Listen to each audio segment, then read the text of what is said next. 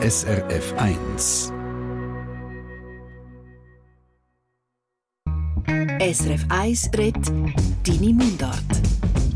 Mundart, das ist die Sprache, wo wir als Mutterspruch ins Leben haben bekommen. Das ist die Sprache, wo uns alles ausdrücken wo wir überhaupt in der Lage sind, sprachlich auszudrücken, dieser Mundart widmen wir immer am Donnerstag die ganze Stunde hier auf SRF 1. Heute fokussieren wir die Sprache im Internet und den sozialen Medien, wo immer wieder auch auf Mundart unter allem Anstand auftaucht. Hassrede sagt man dem und wir schauen genauer her auf die Sprache und wie sie sich im Netz so zeigt. Aber natürlich fällt auch heute der beliebte, der beliebte Mundart-Briefkasten nicht, wo wir eure Fragen beantworten rund um Mundartwörter, um Orts- und Familiennamen. Ich freue mich, euch durch die Stunde am Mikrofon zu begleiten.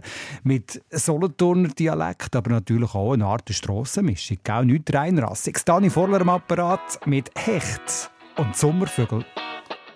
Sie hat Schmetterling im Bauch, aber Sommervögel. Ist der Sommer vorbei, dann kann man sie nicht haben. Sie sagt, hör mal auf, will die Liebe zu die Liebe geht weg. Wenn man sie will haben. Sie hat Schmetterling im Bauch, aber Sommervögel. Sommer vorbei, dann kann man sie nicht haben. Sie sagt, hör mal auf, will die Liebe sehen, die Liebe geht weg. Wenn man sie will haben, die Liebe sind neu und ich bin ein. Du bist so schön und ich nicht mehr allein. Ich bin nicht satt und es ist heiß. Bin neu in der Stadt und weiss nicht, wie ich heiß. Du hast den Kopf im Bauch und wir schauen in die Sonne. Wir haben die ganze Tag schon von Nati gesungen auf dem Rücken. Rückwärts durch den Sommer geschwommen und ich hab gemeint, ich hätte. Den Vogel kannst nicht suchen, er wird dich finden. Musst gar nicht versuchen, mit der Hand ins Fahr. Den Vogel kannst nicht suchen, er wird dich finden. Kommst aufs Nöch, dann fliegt er davon. Sie hat Schmetterling im Bauch, aber Sommervögel. Ist der Sommer vorbei, dann kann man sie nicht haben. Sie sagt, hör mal auf, will die Liebe zählen, die Liebe geht weg. Wenn man sie will haben. Sie hat Schmetterling im Bauch, aber Sommervögel. Ist der Sommer vorbei, dann kann man sie nicht haben. Sie sagt, hör mal auf, will die Liebe zählen, die Liebe geht weg wenn wir sie will haben. Die Lippen sind neu und ich bin ein. Die Tage sind lang und ich bin nie mehr daheim. Deine Augen sind gross, ich tauche rein. Ich glaube fast, ich liebe dich ein bisschen. Du hast kein Schmetterling im Bauch, aber nasse Haare. Wie im französischen Film, zündest Ziggy. Wir hängen am Läden, ich schau dich einfach an. Ich kann dich nie vergessen, all die Jahre. Ein Vogel kannst nicht suchen, er wird dich finden. Musst gar nicht versuchen, mit der Hand ins Fahren. Ein Vogel kannst nicht suchen, er wird dich finden. Kommst ums Nöch, dann fliegt er davon. Sie hat kein Schmetterling im Bauch, aber Sommervögel. Ist der Sommer vorbei, dann kann man sie nicht haben. Sie sagt, hör mal auf, will die Liebe die Liebe geht weg. Wenn man sie will haben, kein Schmetterling im Bauch, aber Sommervögel. Ist der Sommer vorbei, dann kann man sie nicht haben. Sie sagt, hör mal auf, will die Vögel reden, sie fliegen weg. Wenn man sie will ich will sie haben. Sie sagt, hör mal auf, will die Liebe zählen, die Liebe geht weg.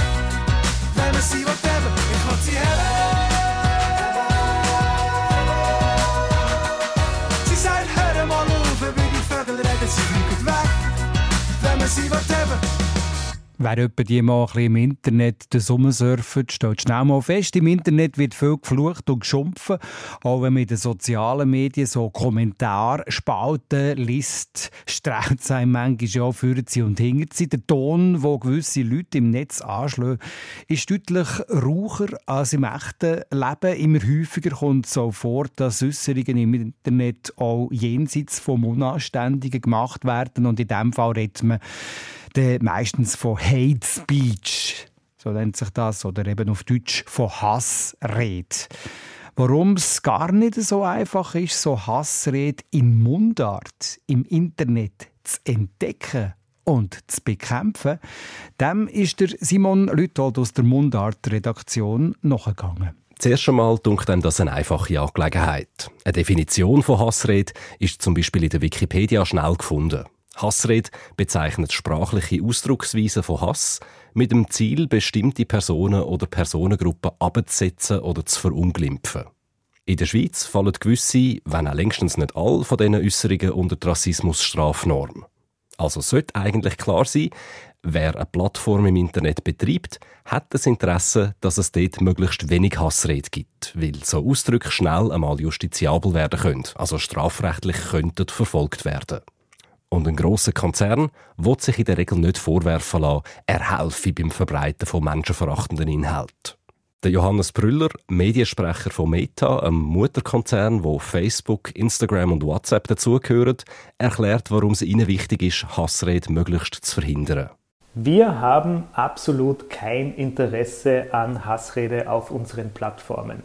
Wir profitieren auch nicht von Hassrede auf unseren Plattformen, weil unsere Nutzerinnen diese Inhalte nicht sehen wollen, wir wollen es auch nicht und Werbetreibende wollen ebenfalls nicht, dass ihre Anzeigen neben solchen Inhalten stehen. Mit Hassrede kann man schlecht Werbung machen. Für grosse Konzerne wie Meta steht also zuletzt auch ein finanzielles Interesse dahinter. Darum benutzen alle grossen Player im Internet sogenannte Classifier. Das sind Automatismen, die potenzielle Hassrede in geschriebenem Text sollen erkennen Auf Englisch funktioniert das schon recht gut, auf Hochdeutsch auch, aber an Posts auf Schweizerdeutsch beißt sich die Maschine zäh aus. Zum Beispiel könnte es vorkommen, dass ein Post mit dieser Ziele da drin auf einmal als Hassrede markiert wird. So meine Genecke hinter dem Ofen stecken, bringen wir aus dem Bier, so komme ich hinführen. So ist es einer Facebook-Gruppe aus Basel ergangen mit einem Post, wo Niki Necki als Übernahme für den Samichlaus drin vorkommen ist. Der Grund? Die automatisierte Hate Speech Erkennung hat Niki, geschrieben N-I-G-G-I, als rassistisches N-Wort interpretiert und den Post gesperrt. Wieder aufgeschaltet wurde ist er erst, nachdem die Basler BZ Ende letztes Jahr bei Facebook nachgefragt hat. Ein anderes Beispiel, wo ebenfalls tatsächlich passiert ist, das Wort «Äli» für eine Streicheleinheit. Auf Schweizerdeutsch ja fast so weit weg von Hassrede, wie es irgendwie geht. Dummerweise gibt es aber auf Finnisch einen Fluch «Ääliö», wo ungefähr Schwachkopf bedeutet. Und weil «Ääli» fast identisch aussieht wie «Ääliö», ist auch der Post mit dem Wort «Ääli» drin gesperrt worden. Mich hat Wunder genommen, wieso es zu diesen falschen Freunden oder in dem Fall eher falschen Feinden kommt. Und darum habe ich Anna Kotarcic angerufen. Anna Kotarcic. Anna Kotarcic ist Linguistin, Spezialistin für künstliche Intelligenz an der Uni Zürich und forscht dazu, wie die automatische Erkennung von Schweizerdeutsch und insbesondere von Hassrede auf Schweizerdeutsch funktioniert. Von ihr wollte ich wissen, ob man das überhaupt so klar kategorisieren können, was Hassrede ist und was nicht. Das ist eine sehr, sehr gute Frage. Ähm, richtig festmachen kann man es nicht. Was die meisten Organisationen versuchen zu machen, ist wirklich entweder auf nationalem oder gar internationalem Niveau etwas zu regulieren, wo aber sehr, sehr lokal ist. Also das geht wirklich durch alle Schichten durch, das geht durch Sprache, durch Kulturen, das richtet sich auf wirklich alle Niveaus, also vom Individuum bis hin zu einer Gesellschaft, bis dann über die ganze Welt. Und da kommt es dann meistens eben zu Sachen, wo es Unterschied gibt, ähm, zum Beispiel in der Schweiz zwischen den Kantonen oder den Städten oder auch ganz einfach wirklich zwischen den Individuen, die sich nicht einigen können, ob etwas Hate Speech ist oder nicht. Die Probleme fangen also schon bei der Definition an, sagt Anna Kotarcic, weil je nach Kontext sind andere Sachen als Hassrede zu werten. Und über die Zeit verändere sich das auch noch. Es ist etwas, ein Phänomen, das auf Sprachgebrauch basiert. Das heißt, mit den Themen, die wir in unserem Alltag erleben, mit all dem, was um uns herum passiert, ändert sich natürlich auch. Also es ist nicht ein, ein statisches Phänomen, sondern etwas, das immer wieder muss neu überdacht werden und was sich immer wieder verändert, wo immer wieder neues Vokabular dazukommt, neue äh, Sprachweisen, wo man zumal irgendwie nicht kennt hat und jetzt zumal im Gebrauch sind. Also wirklich etwas, wo man immer wieder muss, muss neu konzipieren Es zeichnet sich also schon, bevor es ums Spezielle an der Mundart geht, ab, das ist ein hochkomplexes Unterfangen und die Automatismen müssen vorzu wieder auf den neuen Sprachgebrauch angepasst werden. Um jetzt zu verstehen, warum so Spracherkennungssysteme ein Problem mit Posts in Dialekt haben, müssen wir aber zuerst darauf schauen, wie das technisch überhaupt gemacht wird. Unser System wird meistens so aufgebaut, dass man zuerst Daten sammelt, analysiert und natürlich annotiert. Weil die heutigen Systeme basieren wirklich darauf, dass man bereits Beispiele hineingibt, die kategorisiert sind. Das heißt, wir müssen Leute anstellen, oder Freiwillige haben, die dann sich die Beispiele anschauen und dann zuerst mal sagen, das ist Hate Speech oder eben nicht. Wir gehen das dann am System ein bisschen umgewandelt, damit es es verstehen kann, dann das in ein Sprachmodell hinein und am Schluss kommen wir dann ein Resultat über, wo eine prozentuale Angabe ist. Also das System sagt mir dann, das Beispiel ist zu so und so viel Prozent Hate Speech. Und hinterher müssen die, die so ein Programm benutzen, natürlich entscheiden, bei wie viel Prozent Wahrscheinlichkeit sie die Messlatte ansetzen, dass etwas markiert und gesperrt wird. Bei unseren beiden Beispielen Niki Necki und Äli ist es beide Mal so gewesen, dass nicht einmal das ganze Wort hat müssen übereinstimmen mit der vermeintlichen Hassrede. Niki ist nicht eins zu eins das rassistische N-Wort und Äli ist auch nicht identisch mit dem finnischen Fluch Äliö. Aber offenbar ist es in beiden Fällen genug näher dran dass es automatisch gesperrt worden sind. Bei Ihnen, bei den Meta-Plattformen, ist es in den allermeisten Fällen schon so, dass potenzielle Hassrede automatisch erkannt und verhindert werde, bevor ein Post überhaupt öffentlich sichtbar wird, sagt Johannes Brüller.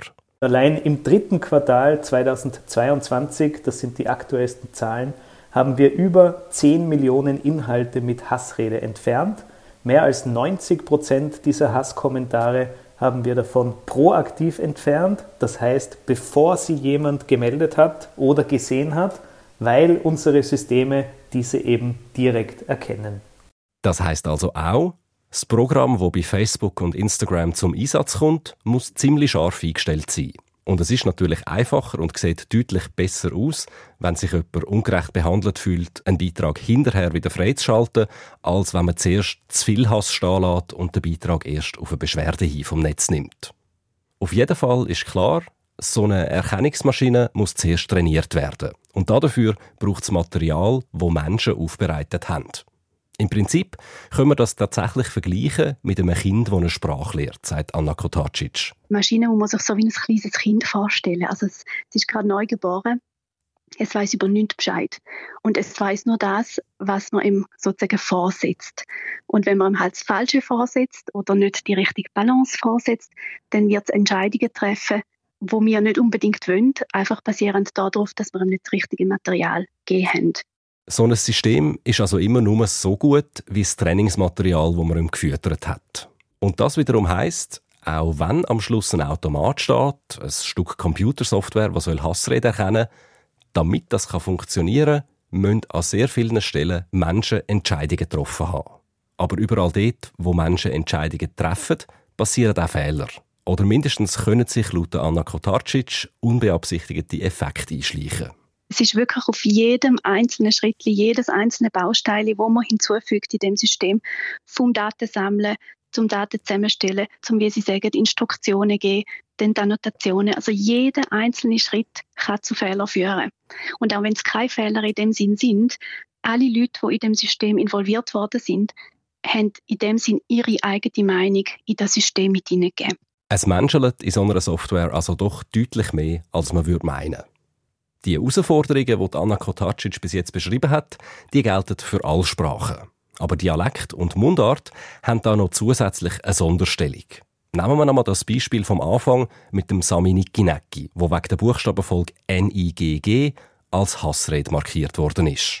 Für schweizerdeutsche Dialekt gibt es ja keine Regeln, wie man die Wörter muss schreiben Theoretisch hätte man Nikinecki auch mit zwei C statt zwei G können schreiben Und je nachdem, wer es liest, hat sich an der Aussprache wenig bis gar nichts verändert.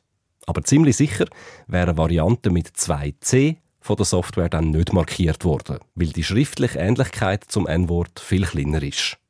Die Maschine ist für geschriebene Sprache gemacht. Aber wenn man Mundart, also gesprochene Sprache, aus dem Schweizerdeutschen verschriftlicht, dann gibt es schnell eine ganze Reihe von Varianten. Und das ist enorm schwierig zum Verarbeiten, sagt Anna Kotacic. Die Modelle, die wir momentan haben, sind größtenteils, zumindest bei Hate Speech, auf Textdaten trainiert. Und wenn wir jetzt zum Beispiel Mundart als Beispiel nehmen, Mundart ist nicht, ist nicht eine schriftliche Form. Es ist vorwiegend eine Sprachform. Entsprechend haben wir halt relativ wenig Daten in Schriftform. Und die, die wir haben, sind wirklich sehr diversifiziert. Das heißt, es hat viele Varianten mhm. mit sehr, sehr viel Feinheiten, wo natürlich sehr, sehr schwer sind für ein System, um dann verarbeiten, weil es ist doch ein System, das auf Statistik beruht, wo halt auf Kategorisation beruht und Feinheiten sind nicht etwas, was es gerne hat. Zum Beispiel das Wort Zeit. Wenn man einfach mal die Schreibweise von Zeit anschaut, wir haben im Schweizerdeutschen keine einheitliche Schreibweise. Das heißt, ich habe auch schon erlebt, dass ich Zeit geschrieben gesehen habe, also Z-I-T, dann mit zwei I, mit IE, mit Y und dann klein geschrieben, groß geschrieben. Das heißt, wir haben für ein einziges Wort haben wir acht verschiedene mögliche Schreibweisen, die dann in so einem Text vorhanden sind. Jetzt für uns Menschen ist das natürlich nicht so ein Problem, aber ein Computer denkt, dass jede einzelne von diesen acht Variationen ein eigenständiges Wort ist. Das heißt, wenn es dann kalkuliert, dann muss es jedes Mal den, den Kontext nochmal neu finden, nochmal schauen, okay, was ist das für ein Wort, wo gehört das hin und so weiter. Und dann, wenn man so ein Dialektkontinuum mit einer nicht einheitlichen Schreibweise dann auf ein Sprachphänomen, das selber nicht definierbar ist, was subjektiv ist, wo, wo sich ständig verändert, dann auch noch äh, möchte kombinieren, dann wird es natürlich ganz, ganz schwierig. Die Schwierigkeiten, Schweizerdeutsch zuverlässig zu erkennen, potenzieren sich also noch mit den Schwierigkeiten, die man sowieso immer hat, wenn man Hassrede automatisiert erkennen will. Und was es noch zusätzlich schwierig mache, mittlerweile haben viele Leute gemerkt, dass es so System gibt und auf was die besonders sensibel sind. Und sie reagieren offenbar überraschend kreativ darauf. Was ich so beobachtet habe in, meiner Arbeit, vor allem hier in der Schweiz, sehr, sehr oft werden Ausdrücke, wo wirklich nur in der Schweiz gebraucht werden, als Hate Speech nicht erkannt. Also Sachen, die sehr harmlos aussehen, wie zum Beispiel BMW-Fahrer oder rot-grüne Wassermelone oder Balkone, was interessanterweise kreative äh, Zusammenstellung ist von Balkan und Balkon. Und das sieht man auch sehr, sehr häufig und auch immer mehr in so, in so Online-Kommentarspalten, dass die Leute wirklich kreativ werden. Also sie durchschauen irgendwo durch ein System und wissen, aha, wenn ich das Wort brauche, dann wird das System das als Hate Speech erkennen und dann entsprechend natürlich markieren und dann wird es wahrscheinlich gelöscht oder blockiert. Aber wenn ich eine andere Version von einem Wort nehme, wo ähnlich ist, dann wird das System das nicht erkennen, weil es wahrscheinlich noch nicht gesehen hat. Und dann sie es stehen, zumindest für eine gewisse Zeit. Mhm. Das heißt, wir sehen auch in dieser ganzen Headspeed-Klassifizierung, dass es sehr ein produktives Milieu ist, wo Leute immer und immer wieder neue Wege finden, um dieses System umzugehen. Und der einzige Weg, um damit klarzukommen, ist das System wirklich immer und immer wieder neu trainieren, mit den neuen Beispielen fördern, so dass es dann eben die kann auch mitnehmen Es ist ein Fass ohne Boden. Und es zeigt auch, Schweizerdeutsch eignet sich offenbar ziemlich gut, wenn man absichtlich unter dem Radar von diesen Spracherkennungssystemen fliegen will. Man könnte den Variantenreichtum von unseren Dialekt im Internet theoretisch auch gezielt missbrauchen. Da ist also durchaus Nachholbedarf bei den Plattformen. Um so eine Spracherkennungssoftware wirklich zuverlässig auf eine bestimmte Sprache zu trainieren, braucht es sehr viel Daten. Bei Weltsprachen wie Englisch oder Spanisch ist das einfach. Das Internet ist voll davon. Es gibt Milliarden von Posts, die man benutzen kann. Aber auf Schweizerdeutsch ist es deutlich schwieriger, genug Daten zu sammeln, weil es schlicht nicht beliebig viel Material gibt.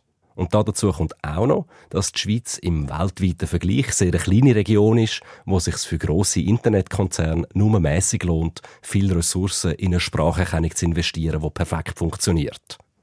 Anna Kotarcic von der Uni Zürich sagt aber auch, mehr Daten allein würden das Problem gar nicht unbedingt aus der Welt schaffen. Ich habe das Gefühl, dass manchmal zum Teil, wenn man Datenwürfe ein bisschen besser anschauen, dass man da auch viele könnte rausholen könnte. Also meistens sagt man immer, mehr Daten oder größere Modelle und dann geht das auf.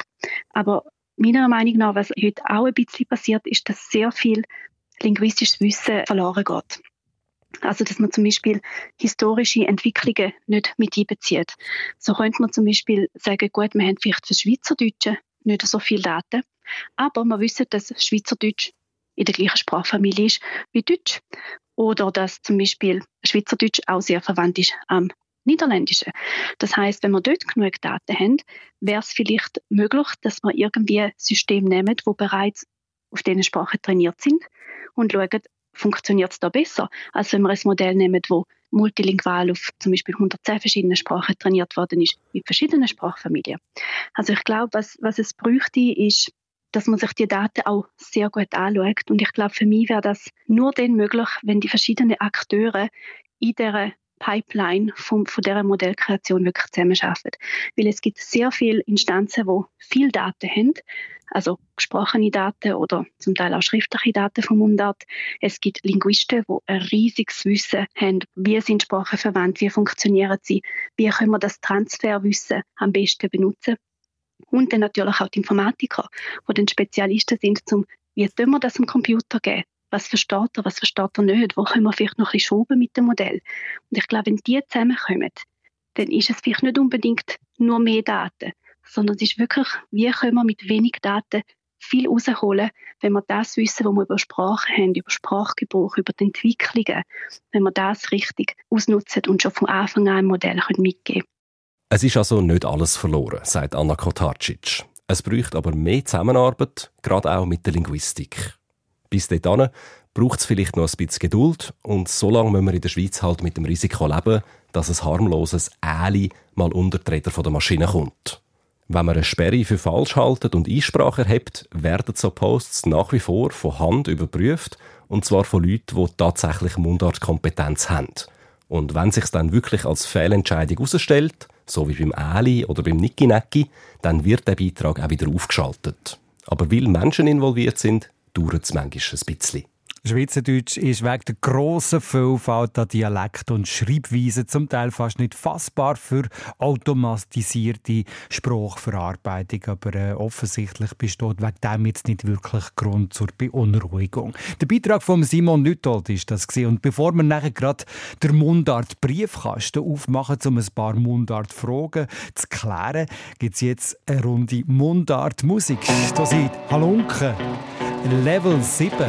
Sag, spürst du das Leben hier? So etwas vergisst nie. Du bist die Hauptrolle von dem Film, nimm den Augenblick mit drin.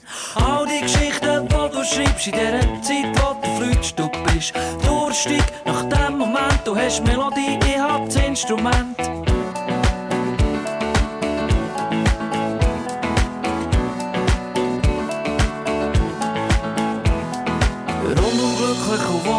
Du bist genau mein Geschmack und ich bin deine. Nimm mich in deine nächste Geschichte rein. Komm, wir nehmen die nächste Woche zusammen. Lass uns treiben und fliegen davon. Einfach so, du mitsteigen bis auf Level 7. Level 7.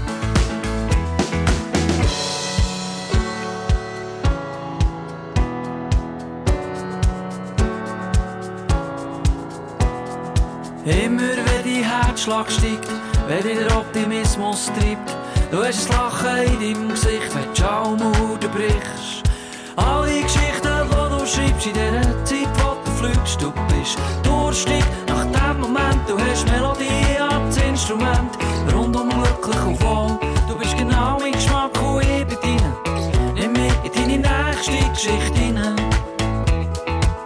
Nimm mich in deine nächste Geschichte hinein. Nächste Woche zusammen. Lass uns treiben und fliegen davon einfach so. Steigen bis auf Level 7. Level 7.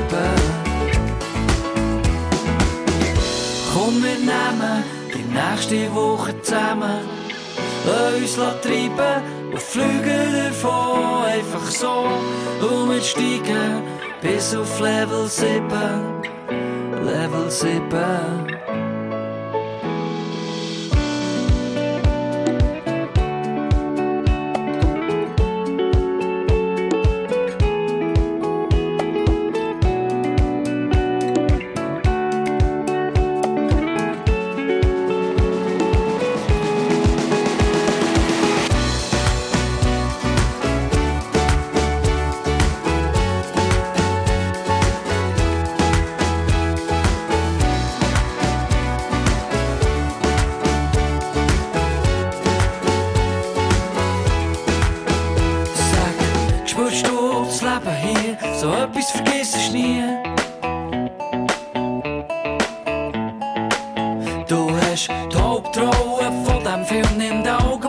rondom glücklich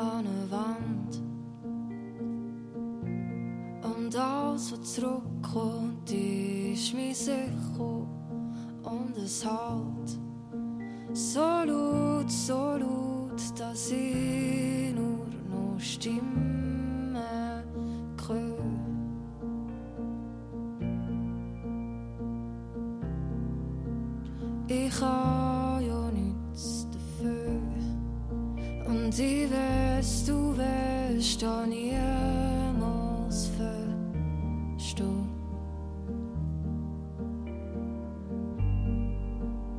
Sie besser so. Ich Raus nie Türe, magst noch mit Kröte, sie schaust so.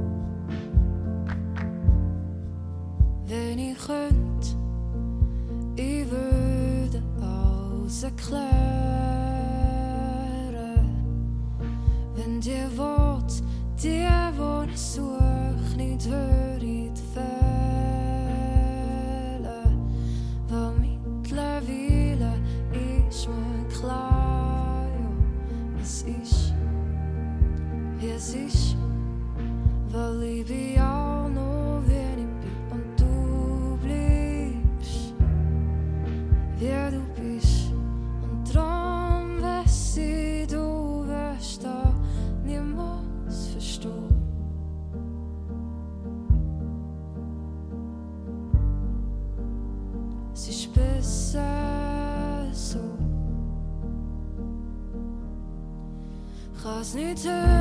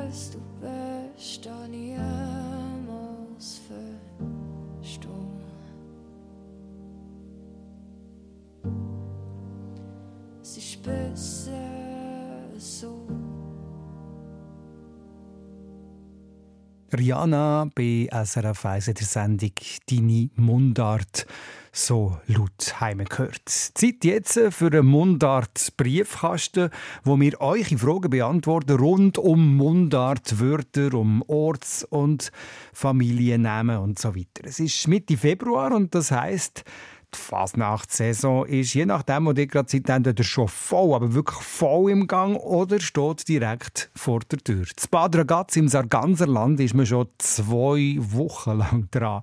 Dort gibt es an der Fasnacht die Frauenfigur Felbala. Nein, nicht äh, Fallbala wie bei Asterix und Obelix. Felbala ist ein altes, friedliches Frauenli mit einem Besen und einem grossen Kopfschmuck, der aussieht wie eine Trachtenhaube. So beschreibt es uns die SRF 1-Hörerin Annelies Hollenstein-Egger aus Grabserberg. Sie möchte wissen, was steckt sprachlich hinter dieser Felbala. Die Antwort hat der Kollege Christian Schmutz. Fangen wir zuerst mit der Fasnacht zu Bad Ragaz an. 85-Jährige und die älteste im Sarganserland. Die Ragazzer Fasnacht hat vor allem zwei Besonderheiten. Das eine ist, dass sie drei schmutzige Donstige feiern. In dem Jahr am 2., 9. und jetzt eben am 16. Februar, wo alle anderen auch schmutzige Donstig haben. Und zweitens eben die Fellbala, die Holzmaske mit einem schönen Kopfschmuck. Die gibt es nur hier und sie sogar älter als die Fasnacht zu Bad Ragaz. Die Gemeinde Bad Ragaz und das Fasnachtskomitee haben mir Spuren geliefert. Leider steht aber im Buch Sarganserländer Holzmasken nur, über diese Fellbala-Fasnächtlerin findet man keine Zeile in den Annalen der Dorfgeschichte. Meistens sind die Männer unter der Maske von einem gutmütigen Frauen und haben Süßigkeiten, Bachwaren und Blumen vertötet. Gut, jetzt weiss ja das die Annelies Hollenstein schon lang, aber wieso heisst die Figur Fellbala? Schwierige Frage, keine eindeutige Antwort. Die Fellbala dreht auf dem Kopf an Radhuber mit Spitzen, wie bei der St. Galler Tracht, und hat in der Hand eine Wiedebäse. Ich habe das Gerücht gehört, dass ein französischer Name von dem mächtigen Kopfschmuck der Ursprung der Figur könnte sein. Aber ich finde im Deutschen wirklich kein Wort, das ansatzweise wie Felbala tönt und hier könnte passen. Die Felbe oder Felber ist aber ein Synonym für die Weide, die auch in der Ostschweiz gebraucht kommt. Das geht zurück auf Mittelhochdeutsch Felve, Felver, Weidenbaum und gehört zum Adjektiv Falv, blassgelb, blond. Es bezieht sich also auf die helle Farbe der Weide. Wie den Obesen gibt es viel im deutschen Volks- und Aberglauben und auch die Felbela hat ja auch Wiedebesen dabei. Wir kennen ja die Hexenbesen und auch Felben können als Element von Hexen sein. Wiede gibt es aber auch in der Sympathiemedizin vom Aberglauben. Also man hat dort äh, Krankheiten können drin einbohren, drin knöpfen, drin nageln und so Fieber, Gicht oder Zähnweh abgeben. Sie steht manchmal auch für die Unfruchtbarkeit, gerade in der Gestalt von einer alten Frau. Die positive Ausstrahlung von der Felbelatz Badragatz ist wahrscheinlich eher später gekommen. Man hat die Figur positiv dargestellt, um zu zeigen, dass man keine Angst muss haben. Soweit ein Ansatz zu Felbela. Aber alle die Brauchtumselemente sind halt auch nur Spuren und Vermutungen. Ja, sagt der Christian Schmutz zu der sprachlichen und volkskundlichen Herkunft von dieser Fasnachtsfigur und Holzmaske Felbala zu Bad Ragaz. Die nächste Frage im Mundart-Briefkasten dreht sich um eine Übernahme für Männer ein lahmer, vielleicht auch ein bisschen dümmlicher Mann, sagt der Viktor Püschel aus Horgen, äh, Lamage. Hm? Vielleicht auch schon gesagt, Lamage. Und wenn der dazu noch ein bisschen naiv ist, ist es beim Urs Staub aus Belchiv im äh, Wattland ein Glübier. Glübier könnte doch etwas aus dem Welschland sein, meint er. Der Christian Schmutz hat sich diesbezüglich auch schlau gemacht. Fangen wir mit dem Lamage an, dem faulen oder langsamen Mensch. Das kommt heute nicht als extrem negativ angeguckt. Dahinter steckt nicht das Lama aus Tier, viel schlimmer, der Lahmarsch. Dass man bei Lamasch oder Lamage den R hat lackieren, ist zum Teil gezielt verhüllend gewesen, dass man eben nicht muss Arsch sagen. Lamatsch oder Schlamage sind weitere Verhüllungsvarianten gewesen. Der Viktor Büschel hat so Lamage noch geschrieben, man kann es gar nicht ins Standarddeutsche übersetzen. Aber ein Lahmarsch gibt's natürlich auch dort nicht sehr hübsch. Oder lahme Ente, Schnecke, Langweiler, Trantüte passt alles mehr oder weniger aus Übersetzung. Zurück ins Schweizerdeutsche, da gibt es den Glübier. Nicht sehr häufig und nicht sehr alt, aber mit Belegen mehr oder weniger aus der ganzen Deutschschweiz. Auch Glübier ist Abschätzung, aber nicht wirklich bös gemeint. Die Internetseite berndeutsch.ch sieht als Erklärung ungeschickter Mensch, vielleicht auch ein bisschen trottelig. Alöli oder a Chaupi. Jetzt steht dort aber auch, Glübier käme von französisch gluant, klebrig. Und der Urs Staub denkt ja an eine Herkunft aus dem Weltschland. Aber von gluant zu Glübier, da muss man jemand erklären, wie das lautlich soll gehen. Fährt nur beides mit Glü an, der Rest ist irgendetwas. Gerade so gut könnte man von Glühbier oder Glühbirnen reden, die zu Glühbier geführt haben. Mein Kollege Markus Gasser hat so Glübie auch schon mal hier gesucht. Er hat es auch nicht fix so sicher festmachen aber geht eher davon aus, dass es eine Lautvariante vom Globi könnte sein. Der Globi als Figur ist 1932 vom Warenhaus Globus erfunden und schon bald hat man Abschätzung hören, äh, du bist doch ein Globi. Bist doch ein Glübier.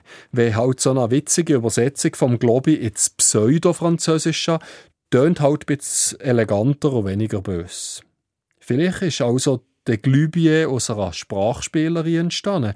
Irgendeine kleine Gruppe oder langsam von mehr und mehr Leuten in der ganzen Deutschschweiz übernommen. Glübier steht in ihrer Gruppe mit pseudo-französischen Wörtern wie Friseur, Delikatesse, Gestellage oder Blamage. Die gibt es alle auf Französisch nicht in unserer Bedeutung. So viel zu den Übernahmen Lamage und Glübier. Wenn wir die heute hören, sind beide halb schlimm, würde ich jetzt mal sagen. Aber das eine geht auf den Derb-Ausdruck Lahmarsch zurück, der andere vielleicht nur auf einen Ausdruck oder auf einen Namen Globi oder so. So, als letztes steht hier im Mundart-Briefkasten noch Klärung von einem Familiennamen an. Und zwar passt der heute sehr gut zum Thema Hassrede, was hier schon am Anfang der Mundartstunde darum gegangen ist. Es ist der Name, der Familienname Hässig. Der Hans-Peter Schifferli, ehemaliger Redakteur beim Idiotikon, geht der Bedeutung von dem Namen Hässig im Gespräch mit dem André Perler nach. Hans-Peter, ich gehe mal davon aus, dass der Name Hässig ursprünglich nicht gerade schmeichelhafter Obername für eine hässige Person war. Da muss jetzt viel Fingerspitzengefühl zeigen, für niemanden verrückt zu machen. Oder eben hässig. Es ist tatsächlich so, dass der Familienname Hässig meistens so gedeutet wird, wie du vermutest. Und ja, es braucht bei so Namen, die den Ursprung bei einem Übernamen haben, manchmal schon eine Portion Fingerspitzengefühl, dass man niemandem auf die Füße steht. Oder eben, dass man die Hässig nicht hässig macht. Wir weisen aber immer wieder darauf hin, dass so ein Übernahme gerade nur für den ersten Namensträger gegolten hat und dass er mit dem Übergang zum Familiennamen die spöttische oder abwertende Bedeutung sofort verliert. Ein Name ist nur noch eine Etikette, keine Beschreibung mehr. Ich mache jetzt noch einen Versuch zur Ehrrettung vom ersten Hässig.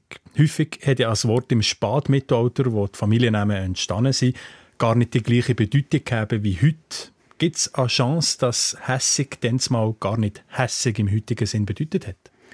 Ja, auf eine Art schon. Das Adjektiv hässig hat im Mittelhochdeutschen fast nur eine einzige Bedeutung gehabt, nämlich findzelig. Oder deutlicher Ausdruck, es hat jemand bezeichnet, wo ein Find mutig verfolgt. Ähnlich wie das Wort Hass, verwandt mit dem Wort Hetze, die ursprünglich Bedeutung hat, Verfolgung von einem Find. Andere heutige Bedeutungen von hässig, wie missmutig oder schlecht gelohnt, sind jünger als der Familienname hässig. Der ist hässig dann ja tatsächlich gar nicht so eine negative Eigenschaft gewesen, wie man heute könnte denken. Du hast am Anfang gesehen, dass Hässig meistens also als ursprünglicher Obername gedeutet käme. Gibt es denn noch eine andere Möglichkeit? Ja, ich glaube schon. Bei meiner Suche nach den ältesten Spuren vom Familiennamen, wo vor allem im Gasterland und im Toggenburg alte heimisch ist, bin ich in einer Urkunde vom Jahr 1406 auf den Namen von zwei Zeugen gestoßen, wo die Janis gewohnt haben und die heißen Heini und Welti Hessing. Die Namenschreibung Hessing könnte darauf hindeuten, dass er eine ganz andere Wurzel hat. Es könnte ein Vatername sein zum Personennamen Hasso mit der Endung ing.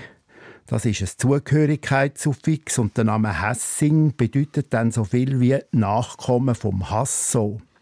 Durch die Endung ing, wo in der Mundart bald zu ik worden ist, ist auch der Vokal A von Hasso zu Ä umgelutet worden. Und es hat ganz organisch Hässig daraus gegeben und damit ist der Familienname gleichlautend worden mit dem Adjektiv hässig. Und welche von diesen beiden Deutungen ist jetzt äh, wahrscheinlicher, die mit dem Personennamen Hasso oder die mit dem Obernamen? Um da zu entscheiden, brauchte ich mehr ältere Namenbelege. Und die fehlen fast ganz. Aber ich tendiere eindeutig zu der letzten Deutung, also zum Vaternamen, die Hässig als Nachkommen von einem Hasso. Auch darum, weil sie in der gleichen Gegend, wo es die Hässig gibt, im Glaner und im Gasterland, im Spätmittelalter auch noch der ganz ähnliche Familienname Hessi ohne G am Schluss gegeben hat.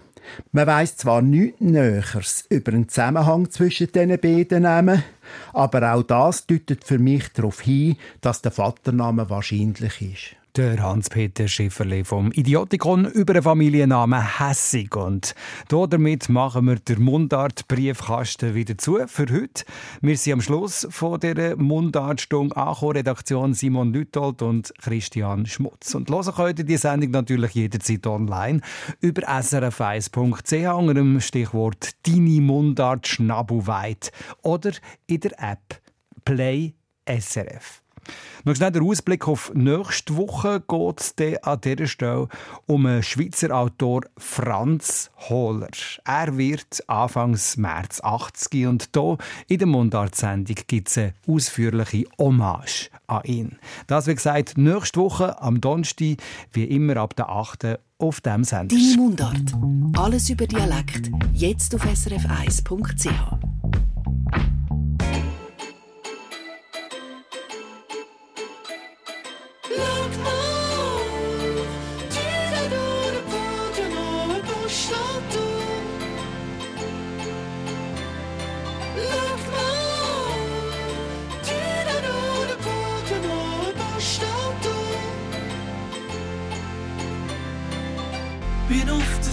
Suche nur nach dem, nicht rendiert, es fühlt sich so gut an.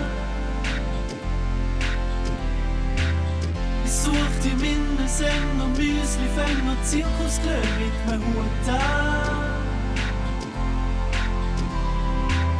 Bin unterwegs, ich sitz relaxed, ich nimm den nächsten Halt von meinem Postauto. Du da, du. Seponieren uns während ihre Bänke am Start, wo können schieben, selbst bis Postauto. Du da, du. Look, look.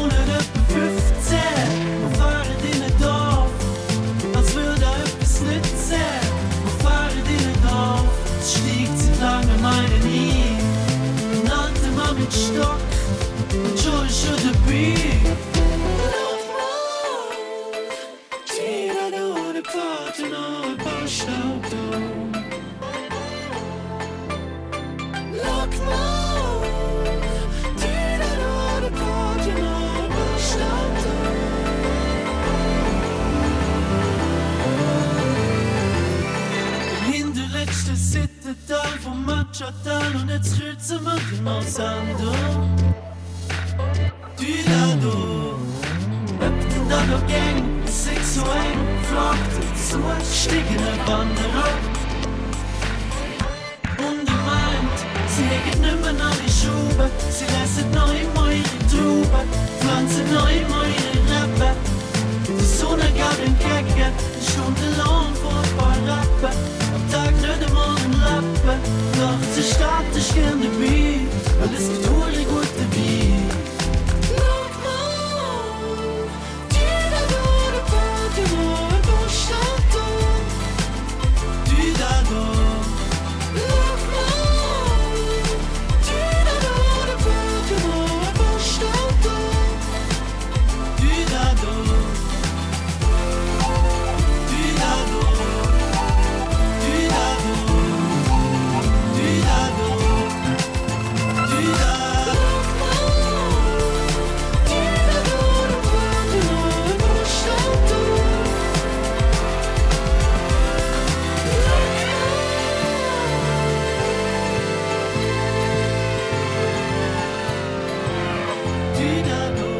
Toll im Mundart Musik aus St. Gallen. Das ist der Lukas Senn zusammen mit dem Basil Kehl. Sie nennen sich Dachs. Wir haben gehört Düda hier auf SRF 1. Am 10 vor 9 nach der 9 auf dem Sender meine Kollegin Tama Wakisen im Nachtclub. Tama, mit was für einem Thema heute? Ja, mit einem Thema, das dir als Solothurner jetzt natürlich total müsste eins läuten. Heute Ja, es läutet gerade. Wie bist du verwacht? Ich bin heute Morgen am 5 Uhr im tiefen Schlaf noch gesehen, wo es knallt hat, dass ich gestanden bin im Bett und dann ist es losgegangen. Solothurn mit der Kessel, die wohnen aber nicht gerade in der Altstadt, aber ich habe es von weitem natürlich auch gehört, Lärmen. Man will mit der Kessel den jeweils den Winter vertreiben. Und ich glaube, es ist gelungen. Gell, haben wir das ein bisschen frühlingshaftes Wetter, was ja mega toll ist. Ich bin auch dafür, dass wir jetzt ein bisschen die wärmeren Temperaturen haben. Und eben, weil jetzt der grüne Donnerstag ist und viel Norden die Nein, weißt du, stopp, stopp, stopp. Der schmutzige Donnerstag, Äh, ist, wollte ich schmutzig sagen. Ach du meine Güte. Hast jetzt... Schmutzig Donnerstag. Ich habe jetzt gerade gehört, dass sie im Sarganserland mehrere schmutzige Donnerstag haben. Aber wir haben jetzt den schmutzigen Donnerstag. Ja. Genau, ja, zur Fasnacht darf man auch ein bisschen blöd tun, oder? Genau, das gehört dazu. Ist super gesehen. genau, also die Idee ist jetzt eigentlich heute im Nachtclub, dass wir eben über die Fasnacht reden. Und ich würde gerne hören von unseren Hörerinnen und Hörern, was sind eure schönsten, lustigsten, schrägsten Erinnerungen an die Fasnacht? Da bin ich sicher, gibt es viele sehr schräge Ja, sicher. und schöne. ich kann mir auch vorstellen, dass man so sich verkleidet kennengelernt hat und eine Liebesbeziehung ist entstanden, oder? Ja, ich meine, an der Fasnacht haben sich so viele, ich habe schon viele Leute gehört erzählen, wo sie sich kennengelernt haben. Ich muss ganz ehrlich sagen, es ist als Moderator von verschiedenen Sendungen, die ich schon gemacht habe, eigentlich immer eine von meinen Lieblingsfragen zu fragen. Ähm, und wie habt ihr euch kennengelernt? und es ist also sehr häufig schon gesagt worden, es ist an der Fasnacht gewesen. Zum Beispiel an einem Maskenball. Aha, siehst du. Und wenn dir jetzt so, so einen Maskenbau jemand kennengelernt hat, dann erzähl es mir doch am liebsten per Mail srf1.ch den Kontakt ins Studio und nach der 9 können wir auch sehr gerne telefonieren. Ja, ja, gut. Und es gibt ja nachher noch andere Geschichten, nicht nur die. Ja, oder? Es gibt sonst auch noch schräge Sicher. Geschichten. Vielleicht, mal, wenn man irgendetwas mit der Guckenmusik erlebt hat oder irgendwie bei einem Fastnachtswagen bauen oder sonst, wenn man mit den besten Freunden in den jungen Jahren um die Straße gezogen ist und vielleicht eins über den Durst getrunken hat. Also da habe ich also gar keine Angst, dass man da nicht genug gut lustige und spannende Geschichten hat. Tama Wakisen im Nachtclub auf SRF 1 von mir, Dani Vorler. Schönen Abend, schöne Fasnacht. Tschüss.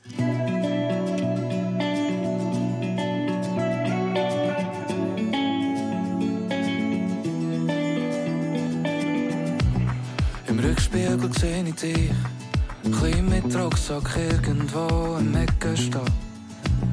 Immer wild, immer laut, immer halb verträumt. Deine Stunden abgesessen, ein bisschen deplatziert. Sie haben dich schikaniert. Und ich sehe die Umweg nicht, zum den Fußschlägen ausweichen, doch es lange nicht. Mit blutiger Nase auf dem Rücken schaust im blauen Himmel. Und die Sonne scheint dich an, verbrennt dich Tag für Tag. Meinst du, dass niemand dich versteht? Ich hoffe, du willst noch, ich hoffe, du denkst noch, ich hoffe, du glaubst an dich. Ich hoffe, du gehst nie, ob bitte gang noch, weil es ist nicht mehr so weit. Bring einen Fuß vor den anderen, bis es Sinn ergeht. Oh, ich hoffe, ich hoffe, du verlierst dich nie.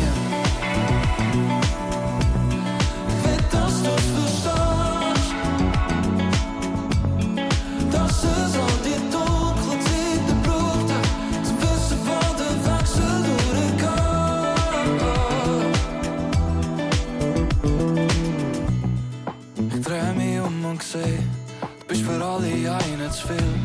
Immer wild, immer laut, immer dort, wo man nicht sollte sein, wenn man da sollte sein. Oh nein, nein. Ein Mensch vor einem Quadrat, in einem Kreis aus höhnenden Gesichtern. Lass sie lachen, solang's noch kommt. Ich hoffe, du willst noch, ich hoffe, du träumst noch, ich hoffe, du glaubst an dich.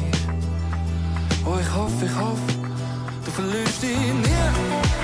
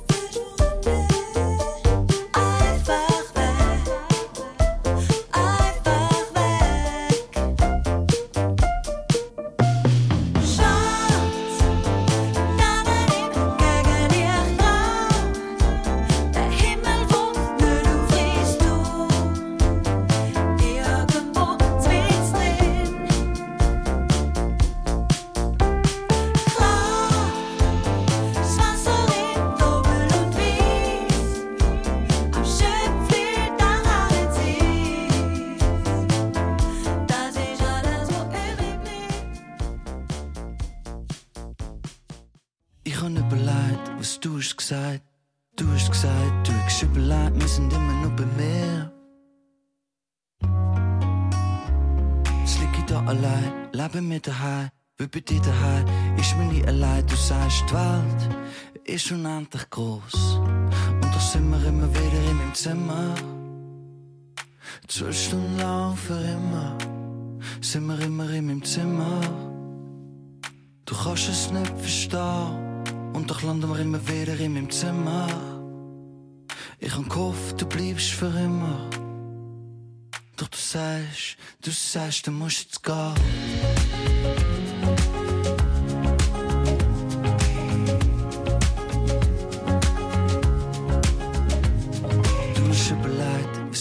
Gesagt. Ich hab gesagt, ich hab überlegt, komm doch wieder mal zu mir. Ich liege da allein, ihren Zeit für zwei. Ich hab Platz daheim, da bei mir allein, denke ich immer nur an dich. Alles ist verkeilt, nicht zusammengelegt. Auf dem Boden liegen Kleider überall verteilt. Hab mich zusammengenommen und sie zusammengenommen. Nochmal überlegt, alles zusammengelegt. Hab alle deine Kleider, Taschen da. Han alle deine Sachen auf Kommode da. Komm sie doch mal noch holen da.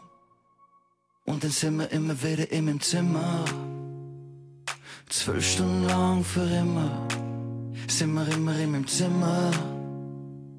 Zeit an ihm liegt stehen. Und dann landen wir immer wieder in meinem Zimmer. Ich hab gehofft, du bleibst für immer. Doch du sagst, du sagst, du musst jetzt gehen.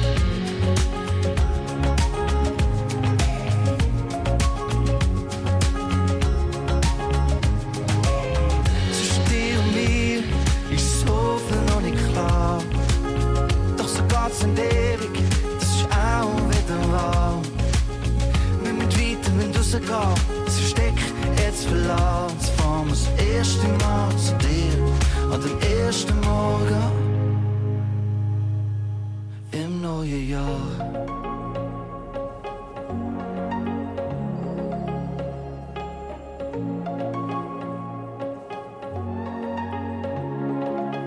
Im neuen Jahr.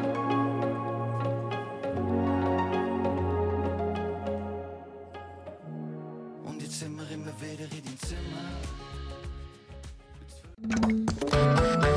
Eine Sendung von SRF1. Mehr Informationen und Podcasts auf srf1.ch.